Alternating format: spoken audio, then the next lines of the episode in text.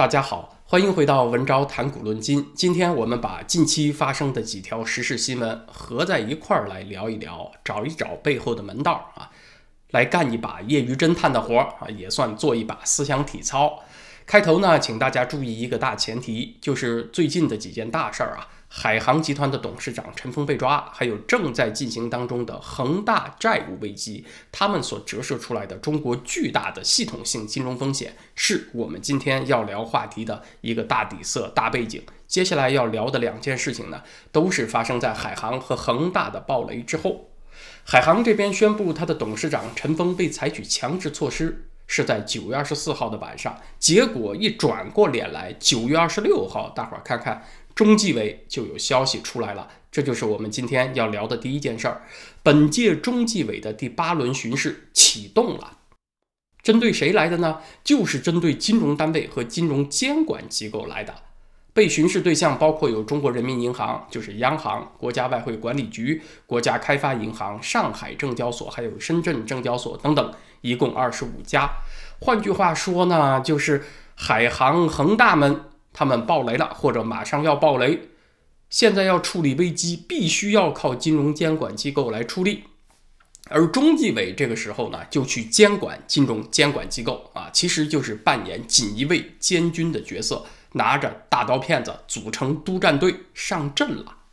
中纪委的第八轮巡视呢，预计要持续三到四个月这么久呢。也就涵盖了十一月份中共的第十九届六中全会的会期。习近平这个时候派出了锦衣卫监军，那么防止开中央全会期间金融出乱子，以及为自己在中央全会上保驾，这个意图就非常明显了。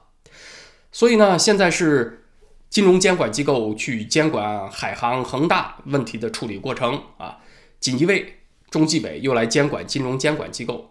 请问谁又来监管中纪委呢？那当然就是习近平本人。大伙想一想啊，中纪委干啥的呀？他就是干锦衣卫拿人的活儿。那请问他这么大阵仗出去巡视一轮，能够溜达一圈空着手回来吗？那肯定不能够嘛。要这样的话，习近平就得拿锦衣卫试问了。他们要不挖出一堆叛徒和阴谋分子，那就是他们没尽到责任。所以这一趟中纪委巡视，少不了又会有一票金融领域的官员落马。大家还记得九月二十四号我那天节目的标题是什么吗？尘封落马，大狱将兴。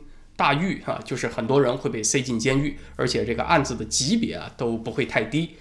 大家看，像陈峰这种级别的白手套，那是不动则已啊，动了，不管是习近平还是他对手那一边，都会有连锁反应的。所以抓他的后果很严重，要抓就不会只抓他一个，就要从他身上。榨取最大的价值，就要牵出一串幕后的人物。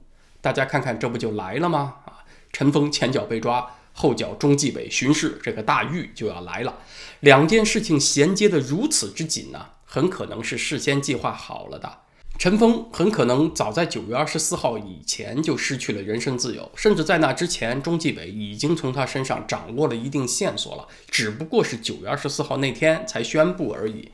那么现在中纪委呃，马上就开始巡视行动，就是顺藤摸瓜，确保一出手就能够挖出几个大瓜。那大家等一等啊，看看会不会这样。只是呢，摸出大瓜，它不一定马上公布啊，也不一定保证会公布，因为。优先目标是给习总在十一月份的中央全会上压阵嘛？总之，接下来的几个月呢是不会太平的。今天要说的另外一个消息呢，是香港英文《南华早报》在九月二十八号突然披露了一条旧闻。这个事情呢是发生在二零二一年的一月份，说的是美国巴里克黄金公司的执行主席桑顿来到北京和王岐山见面，两个人是旧相识，这回叙旧也聊了许许多多的敏感话题啊。南华早报的意思其实就是说，桑顿是来帮当时刚刚上任的拜登来传话的，告诉中共这一届美国政府的优先事项是什么呢？首先是防疫，然后是恢复经济，再然后是呃重新团结选后分裂的美国。桑顿还说，以拜登和习近平的私人关系，应该两国有空间坐下来谈贸易问题啊，其实就是取消川普贸易战的意思。桑顿也见了杨洁篪、刘鹤，后来见了韩正以及去了新疆。但是最重要信息的这部分，就是为刚上任的拜登带话的这部分呢，是他在和王岐山见面时候提出的。所以王岐山是这轮互动里的关键角色。桑顿和王岐山的交情呢，可以追溯到蛮久了，可以追溯到上个世纪九十年代。那个时候，桑顿是高盛亚洲区的主席，王岐山是中国建设银行的行长。后来，高盛就是中国电信在美国 IPO 啊，是上市的承销商之一。在这个故事当中呢，其实桑顿就是扮演了2017年马云的角色。那个时候呢，马云是作为中共的密使。拜访了后任总统川普，而这次呢，方向是反过来的，是刚刚上任的拜登去试探习近平啊，看有没有机会缓和关系。南华早报爆出这个事情，它有意思的地方在哪儿呢？啊，这是一个旧闻嘛，那这就涉及到了我们之前一期节目当中讲的政治勾兑当中所富含的那种暗语文化。啊，你必须解读了这些暗号暗语，你才明白是什么意思。专门研究这个领域的人和处于那个环境的人呢，你一听这些暗语就知道它背后要传达的意思是什么。对老百姓来讲呢，啊，就比较麻烦了，就得不拉不拉解读一大篇儿。他这篇报道里面提到了，说桑顿强调了习近平和拜登之间的私人关系，这就一语双关了。明面上是指拜登当奥巴马时代副总统的时候呢，多次访问过中国，那么他和习近平确实啊是有合理合法的途径建立起比较好的私人关系的。但是呢，你要知道啊，在今年一月份美国大选争议非常激烈的那会儿，据说拜登和习近平的私人关系很好。啊，你要放在那个情景语境当中理解，就是另外一个意思了。那个时候，拜登的儿子亨特·拜登和中国那个华信能源公司的叶简明，他们之间的交往和利益关系是一个热门话题啊。当然，过了大半年，我们再来说这个事儿呢，它有点凉了。但是你穿越回那个时候呢，就能体会到这句话的分量了。这个时候说啊，拜总统和习总书记的私交不错。他其实反映出的是啥？是反映出拜登有点心虚，他是担心习近平那边会不会抖出点料，对他和他的家庭不利，去逼他马上要做什么事儿呢？拜登这个时候啊，心里是犯嘀咕的，所以他先找人带话说啊，我们这届政府的优先事项是防疫啊，然后是恢复经济，然后是这个修复美国的社会割裂。那个言外之意呢，就是说，习总，你要求的事儿啊，我不是不办，而是得往后面办啊。我的优先事项是这些，我要办你那些事儿，我得先坐稳了位子再说吧。所以咱们别急啊，得从长计议，得慢慢说啊，就带有这层意思了。王岐山对桑顿所说的话，你要从字面上来看呢，都是官腔，政治上没毛病啊，都很正确。说中美关系现在球在美国这一边。中国人民都支持共产党，拜登，你要改变川普的路线，不要搞中美脱钩了，要主动修复中美关系，不拉不拉不拉，就这些话。南华早报这篇文章另外一个看点呢，就是引用匿名人士的嘴，把桑顿比作了一九七零年代为中美建交铺路的基辛格。如果桑顿是基辛格，那么他的老朋友王岐山就该算是周恩来了。咱们解读政治人物的话，有一个窍门儿，你不仅得抠小词儿呢。还得联系当时的背景去找他的潜台词，所以经常有朋友说啊，这些搞政治评论和分析的，就是搞八卦，就是无中生有，鸡蛋里挑骨头，还真的就是这样啊。因为你就是在解读暗语嘛。那这里说桑顿是基辛格是什么意思呢？等于是说中美之间的桥梁现在是谁啊？就是桑顿所代表的华尔街了。这条桥要断了的话，那中美关系真的就难办了。这个意思，咱们也得应景的来看。最近恒大爆雷了，九月二十三号，恒大应该支付的八千多万美元的美元债利息呢，它付不出来。其实就在今天九月二十九号，恒大还有一笔四千七百五十万美元的美元债利息应该支付，逾期不付，它会先转入一个三十天的宽限期。如果再过了这一个月也付不出来的话，那就算违约了。其实现在华尔街是个啥情绪啊？它相当紧张。恒大这个事儿要砸了的话，那对他们这些券商来讲也是很为难的一个事儿，对美国的投资人不好交代了吗？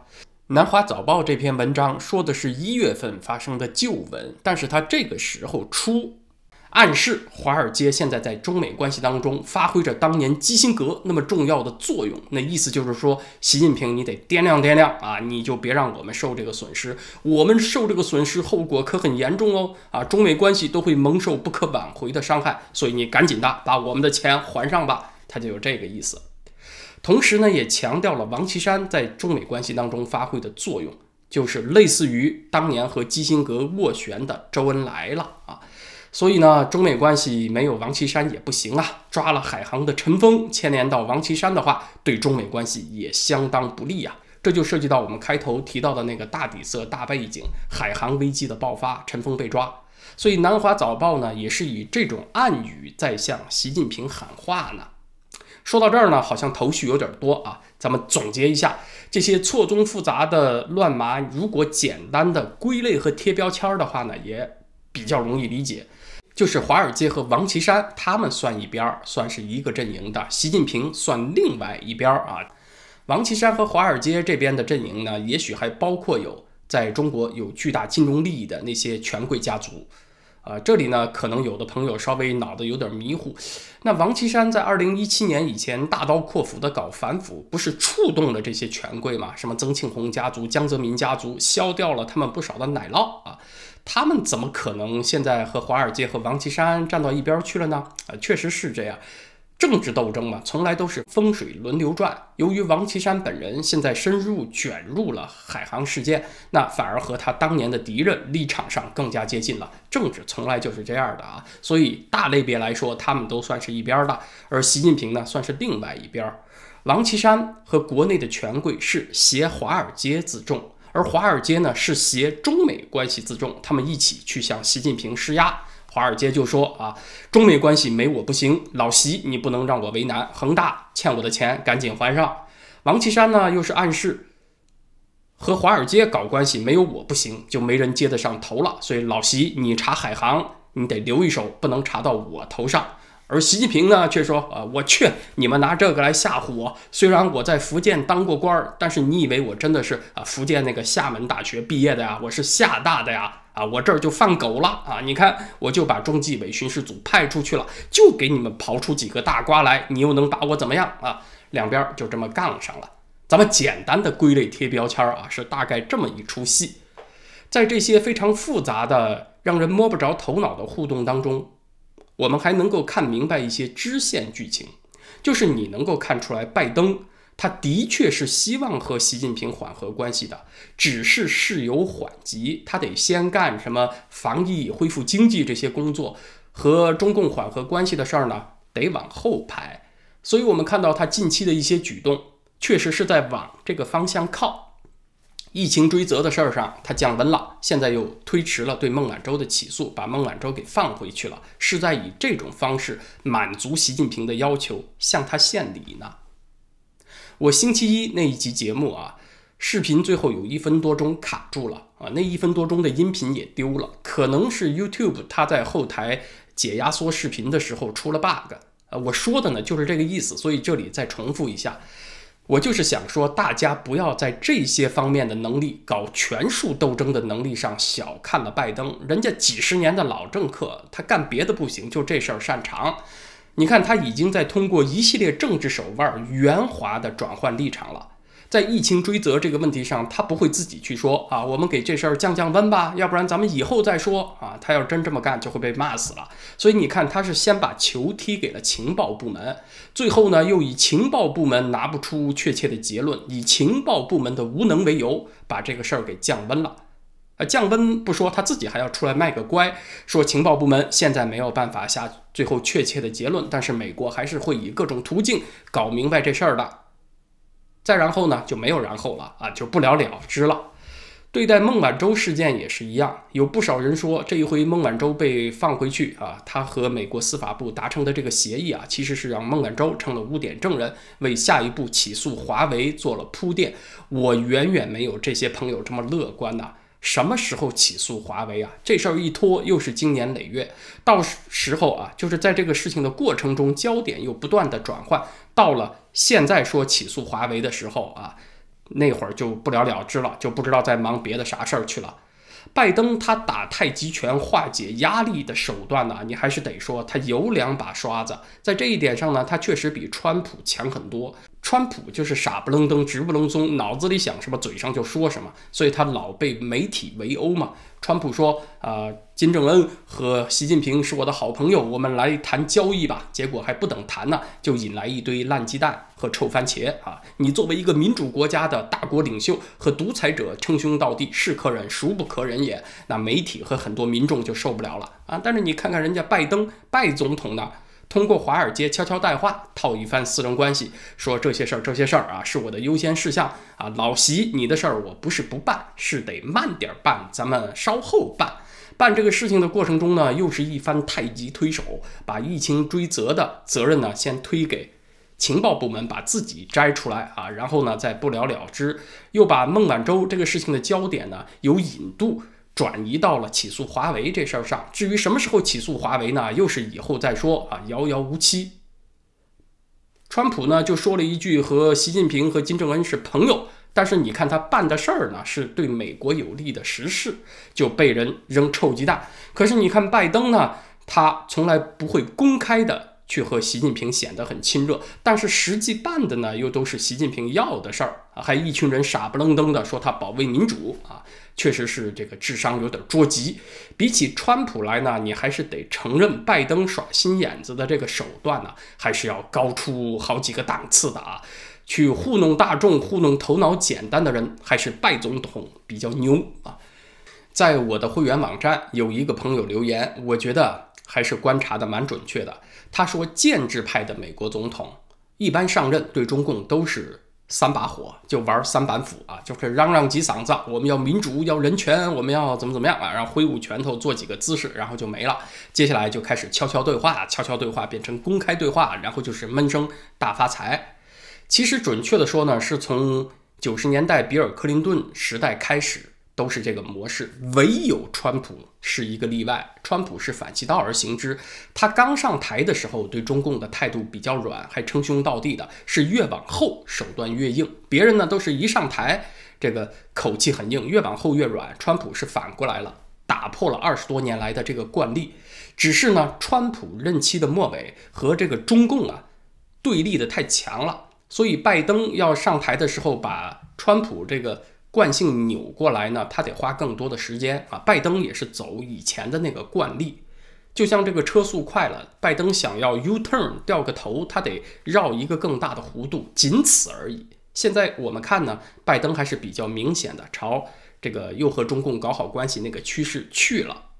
在这个过程当中，最大的变数反而是习近平。啊，要是碰上了江泽民、胡锦涛这样的对手啊，这个弯儿也许真的就被拜登给转过来了。而习近平的破坏性和不可预测性，反而成了现在打破这个惯例最强有力的力量了。今天的时事话题呢，咱们就先聊到这儿啊。明天星期四，在咱们的会员网站文招点 ca 上，我想来聊一个话题，也是很多朋友之前提过的问题。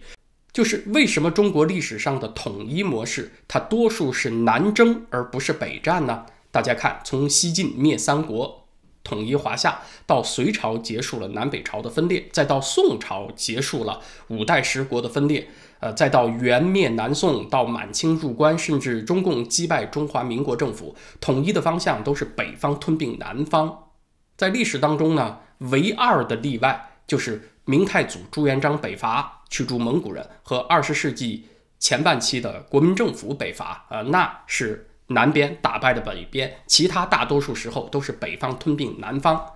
那有朋友总结了啊，就是因为南方的民风比较柔弱，北方的民风比较剽悍吗？啊，确实也是啊。你看东北两个人打架，都是互相之间瞪两眼啊，咋的呀？你瞪我，你再瞪我啊，马上拳头就抡过来了，都不带说几句的。但是你要看上海人打架啊，那基本上是打不起来的。俩人先吵吵就得预热一个钟头啊，然后就越吵越远，越吵越远。你说啊啊，你小子别走，我找人去。他也说你别跑，我找人去。最后两人距离越拉越大，纷纷消失在茫茫人海当中。要是在抡刀动棍子的那个冷兵器时代呢，确实上海小男人很难打得过东北莽汉子，对吧？可是你要看英国的历史又很奇怪啊，它又是反过来的。大多数时候呢，是英格兰在南方啊，它狂虐北方的苏格兰。按理说，苏格兰高地生活环境艰苦，民风应该更加剽悍嘛。你看打仗的时候，苏格兰那些高地战士都是裸身赤膊、披头散发、脸涂成蓝色，都是那个勇敢的心，梅尔吉布森那样事儿的啊。你光看那样子就很有杀伤力，反而经常被南方虐。美剧《权力的游戏》，它这个故事的蓝本呢，就是英国史。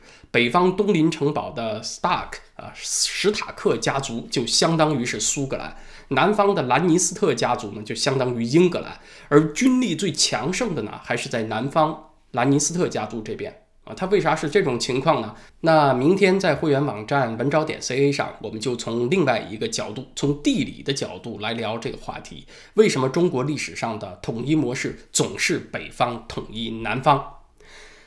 现在我们的会员网站也开通了月度付费的方式了啊！如果在中国翻墙有困难的网友呢，可以尝试使用网门这种途径。呃，具体的呢，我会放在本期节目的。视频描述栏里面去说明。那在文昭谈古论今这个 YouTube 频道呢，咱们就是星期五再见了，谢谢大家。